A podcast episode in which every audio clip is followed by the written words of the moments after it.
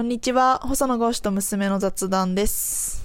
えーっと、なんか夜中にこのテーマっていうのもどうかと思うけどうんまあ死について、その生死の死についてっていうのは、うんまあ一回ぐらいやっといてもいいかなと思っていてディー。プなテーマだうね、ん。お父さんね高校ぐらいの時にねそれをすごく考えた時期があってねうん。なんでそう思ったのかわかんないんだけど、ドフトエフスキーの本とかさうん。「うん死の家の記録」っていう有名な本があるんだけど、そういう本とか、日本人でいうと加賀乙彦っていう作家がうん。すごいたくさん書いてるのね。うん。でかなり長編なんだけど、うん。なんかでものすごく入り込んでそういう本をすごく読んだ時期があるの。へえ。きっかけはわかんないんだ。何なんだろうなまあでもさ例えば死刑制度なんかも、うん。これすごい究極の、まあ、人間界の判断だよねうん。人は人に死ねって言えるのかとかさうん。うん。うんな、本当に。で死刑って言われた人がその後人生をどう生きるのかとかさうん。そうだよね。うんだって、刑、刑はその死刑だけだから、うんあれだもんね、その働いたりとかそういうこともないんだもんね。まあそううん。うん、だ死に直面した時に人間は何を考えるのかとか、うんまあ、逆にまあ死を考えることは生きることでもあるんだよねうん。こう葉隠れなんか言ってんだけど、うん。うん、別に身近な人が亡くなったとかいうこともなかったからなんでそれに関心持ったのかよくわからないんだけど、うん。それをすごく考えた時期があるね。うん。私は一個、結構衝撃的だったのは、うんあの、えっ、と、留学したって言ったじゃん、うんで、その時にホームステイさせてもらってて、うん。もう現地の家族のところにいたんだけど、うん。そこはお父さんとお母さんに加えて、同じ世代の姉妹が2人だったんだよね。うん。だから、親もお父さんと同じぐらいだね、年齢としては。うん。だけど、何ヶ月かに1回ぐらい、まあ、何ヶ月には言い過ぎかもしれないけど、うん。1年しかいなかったのに、うん。数回、遺書はここに書いて置いてあるっていう話をしてたのよ。ああ衣装をね、うん。ああなるほど、うん。うん。で、それって、まあ、なんだろうな、日本だとさ、親に遺書書いたって聞くって結構、まあ言えないっていうかさ、うんそうだね。死について語ることをタブー視するよね。そうそうそう。そうだね。それが、すごい感じてたんだけど、向こうはだってその、いつか死ぬじゃんみたいな、絶対に。うんで、それがいつ来るかは本当に誰もわからないわけじゃん。交通事故にいつ遭うかもわかんないしさ、極端な話。そうだね。って思ったら、まあ確かにそれってすごい現実的だよなというか、そのな残る人のこともちゃんと考えてるよなとは思ったんだよね。お父さんもでも昔衣装書いてたよ、うん、まあ言ったことはないかもしれないけど、うん。で一番親しい友達に預けたりしてた時期はある、うーん。うん、やっぱちょっと自分で思うところがあって、うん。うんまあただ、まあ、最近ちょっとまたあれかなそういうことしてないけど、うん。でもまあ一日一日さ、こう分かんないじゃん死ぬかもしれないね。うんいつ地震が来るかもわかんないしさ。うんそうであとは、まあ、政治家としてもそう思うんだけど、政治家って仕事ってさ一生懸命やってても何、かの拍子にけつまずくことあんだよねっていうかまあ絶対に恨む人は出てくるじゃん。出てくるしあとは、まあ、例えばさあの公職選挙法とかさ政治資金規正法みたいなものも、それはもうそれはもう絶対守ろうと思ってやってるけど、まあ、選挙なんか特にそうなんだけど解釈が変わったりしてさ、うん。ものすごく不運で、あの選挙で、まあ、例えば公選違反で公民権停止みたいになった人も見てきてるのよ。うん。あと外国人のね、献金とかもあなた外国人ですかっていちいち聞けないとまあかね。そうなんだよね、そこも含めてあのなんていうかそのものすごく運の要素があるから、まあだから今を生きるっていうかその日その日を全力で尽くすっていうのはすごくこの仕事をしてると大事だと思うよね。うーん。うんだから死について考えることはよく生きることだからうん。あの悪いことじゃないと思うよ。うん。確かに。まあ、あとは、まあ、死刑制度だよな、あーどう思ってる？まあ、正直、なくした方がいいとか、なくさない方がいいっていうことをまだ言えるだけの考えはできてないなと思ってるんだけど、うん。まあでも、世界的にね、見たりするとやっぱり減らしてるところもあるし、まあそうだね。先進国はかなり死刑廃止してるよね。う、ん、あとは職業選択は自由だとはいえ、ん。その執行する側っていう人がいるんだなっていうのが、結構、うん。なんだろう、重たいなとは思ってるんだよね。ただそこは知ってる？だから死刑を執行する人っていうのは、一一人じゃないって形にはしてるんだよね、うん、いやなんかね複数人で一,、一斉に押してとかもちろんあるのは知ってるけど、それでもさ、やっぱりわかんない。会ったことないし見たこともないから、まあ、な分からないけどなんか感じるところきっとあるだろうなっていう、まあ、それもあるよね、ん。であとは死刑の判断をするさ例えば裁判官な。うんでも裁判官ってそれも人だから。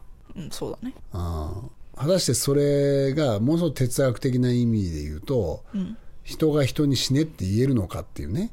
間違う可能性だってあるわけでしょ。ゼロではないよね。うん取り返しがつかないよね。かつて冤罪っていうのは何回もあった、あった、うん、最近裁判員もあるしね。まあそう。で裁判官っていうのはお父さん、まあ、大学法学部だったからさ結構友達でなったけど、まあ、もちろんすごい立派な人もなった、うんああこいつはやっぱり大したもんだなっていうのもなったけど逆もいるんだよね、うん。まあ人だからね。なるかっていろんな人が。いうのもいたりしてさうん。それを考えると裁判官っていうのは間違う可能性があると。でそのことを考えた時に人に死ねって言えるかっていうのでお父さん若い時は死刑廃止論者だった、うん。うん。そうなんだ。うん、ただまあ子供も生まれてさ、うんうん、でやっぱり悲惨な事件ってあるわけじゃん。若い人を惨殺するとか、まあ、子供も含めてね、うん。でそういうことになった時に死刑っていうのはその抑止ってこと？いや抑止、まあ、抑止もある。で抑止効果は正直言ってそれほど、ないみたいなことね。うん聞いたことはある、いう議論の方が多いんだけど、えーまあ、死刑も含めた刑罰のもうもう一つの大きな意味は、個人的な報復を防止をするっていう面があるわけよ。ああそっか。うん。その街中に出てきたらうん、復讐したくなっちゃう。例えば自分の子供が殺された時に親は報復したいわけじゃん。くなっちゃうね、うん、確かに、でそれはもうそれかけがえのないものを失ったわけだから、それをやった人間をまあ亡き者にしたいっていうのはものすごくよくわかるじゃん、まあ、気持ちはね、でもそれを許さないわけよ。近確かに代国家は。確かに。あうそれを、まあ、刑法のこれはものすごく重要な論点なんだけど、それを逆に代わりを国家がすると、あうん。うん、こういう役割はあるんだよね。うん。でそれを考えた時に、やっぱり、まあ、オウムの事件なんかもあったけどさ、うん。やっぱりいろんなものをむしろ死刑をやらないことによってうん。残してしまう、うん。それは終身刑っていうんだっけ、うん。あ。れはダメなのか？うん、例えば日本の場合は無期懲役だからさ。出てきちゃうんだもんね出てきちゃあうんだよね、で終身刑っていうのは例えばうん300年とかにすれば絶対出てこれないから終身刑なんだよな、れうん。うん、そういうやり方はあるんだけどでも片や命を奪われ片やまあ命は奪われてない。で自由はない、えーかもしれないけどまだ生きてる。うん。っていうのをどれぐらい社会が共有できるか。うんで多分ね欧米で死刑が減ってきてるのは宗教的な要素あると思うのよ。うん生を与えたのは神だと。ああ人にはそれを神以外の人が奪う権利があるかってものすごくそういう要素の上に最後はそれは神のみぞ決められるんだっていうところあると思うの。うんで日本人はやっぱりそういう一神教の考え方じゃないじゃんね。そうだねなんか八百万の神というかねうんうんまあいろんなものを神と崇めね。うん。やっぱり根本的に違うよね。まあそこは、うん、違うと思うな、であとは、まあ、仏教もそうだけど、それこそ死んでからちゃんとお釈迦様がお釈迦様っていうか閻魔様か、うん。あのちゃんと裁いてくれますみたいな。ああ。そういう考え方だけどある種まあおおらかといえばおおらかじゃんね。うん。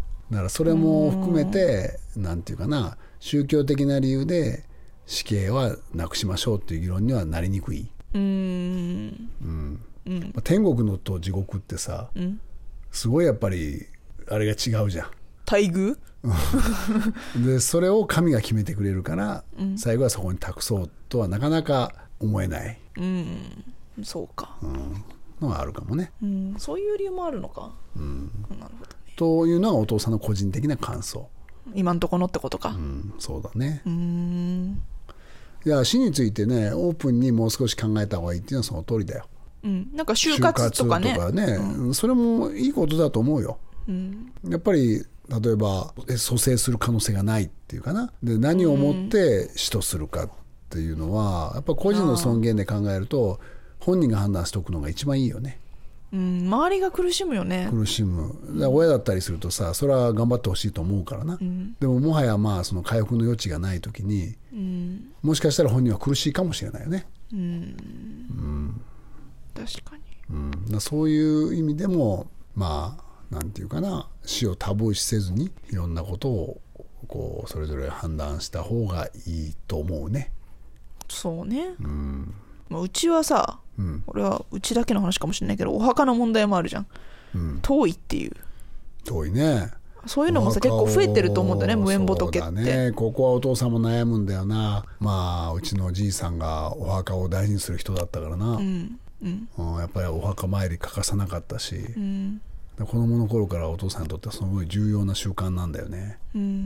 でも今でもだってうちは行くじゃん。行くまあコロナでちょっとね行けない感じはあったけどそれでも山奥の 無人駅しかないようなところまで行くじゃんね。そうだね、まあ自分がどっから来たかっていうことをあの考える機会でもあるしね、うん。先祖を大事にするっていうのはすごくいい習慣だと思うよ、うんそれはそうだね、うん。ただそれがお父さんにとってはまあふるさとなんだけど、まあ代が変わってくるともうなかなかそうならないから、うん。どこの家庭でもそうだと思うよ正そうなっ直。てきてんだよな、一人っ子ってね、特にそうなってくるよね。まあ、お父さん自体はなんかその自分が墓に入るっていうこだわりはないんだよ、うん、ただなんかやっぱりじいさんとか、自分の両親もそうだけど、んそういったことを大事にしている人たちだから、そういう先祖は大事にしたいなっていうのはすごくあるかな、ただ子孫に自分がずっと参ってほしいかっていうとあんまりそういう感じはないんだよな。そこはもう不思議なんだよな。うん。だからその判断は任せるよ。もうおおおというか今今のところは父さんのね代まではまあまあ親あとその前のな、えーおじいちゃんおばあちゃんの世代っていう意味では大事にしようかなと思ってるけど、そうだね、はい。